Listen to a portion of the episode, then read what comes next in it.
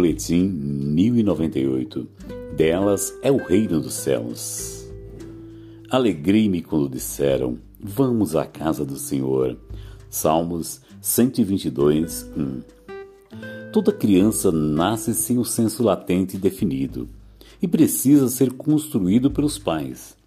Os pais têm a tremenda responsabilidade de educar seus filhos no temor do Senhor.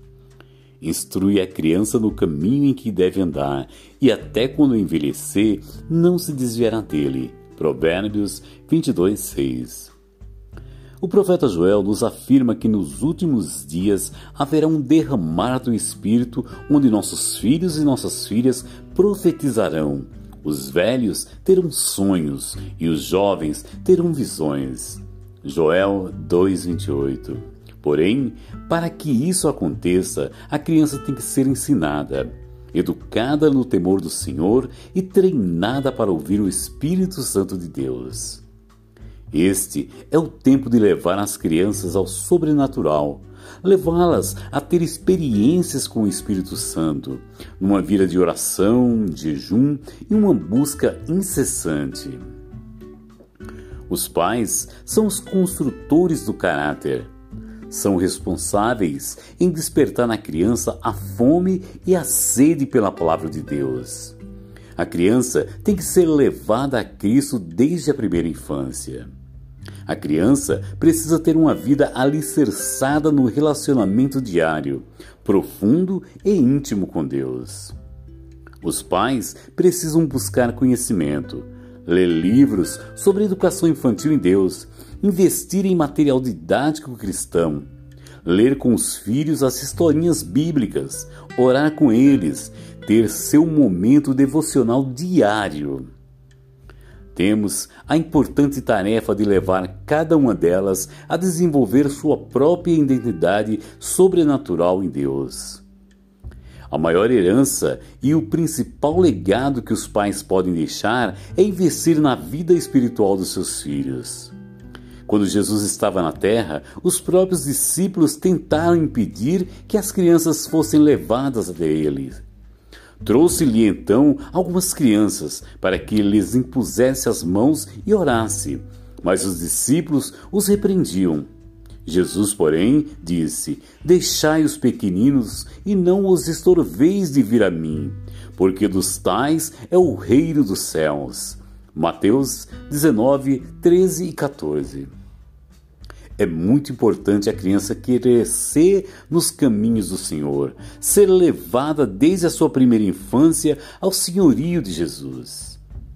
Estamos vivendo numa geração onde o diabo tem investido pesado contra os pequeninos. Porém, todas as vezes que isso aconteceu na história da humanidade é porque uma geração que era uma ameaça ao inferno estava nascendo. Quando o libertador do povo de Israel tinha nascido, Faraó mandou matar todos os meninos que nascessem das hebreias de dois anos para baixo, pois Moisés tinha nascido. Quando Jesus nasceu, Herodes intentou matá-lo. José e Maria tiveram que fugir para o Egito, pois o Salvador tinha vindo a esse mundo. Se o diabo está investindo pesado contra essa geração, tentando legalizar o aborto e desviar nossas crianças dos princípios do reino, é porque está nascendo a geração do avivamento, a geração que vai cumprir Joel 2. Vamos ver o derramar do Espírito nessa geração. Mas para isso, temos que educá-los nos caminhos de Deus.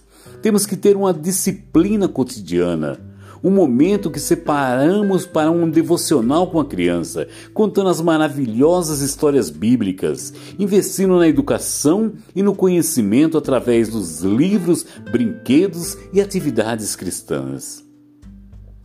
Se necessário for, ficar com as crianças do ministério infantil até a criança se envolver e se acostumar com as aulas.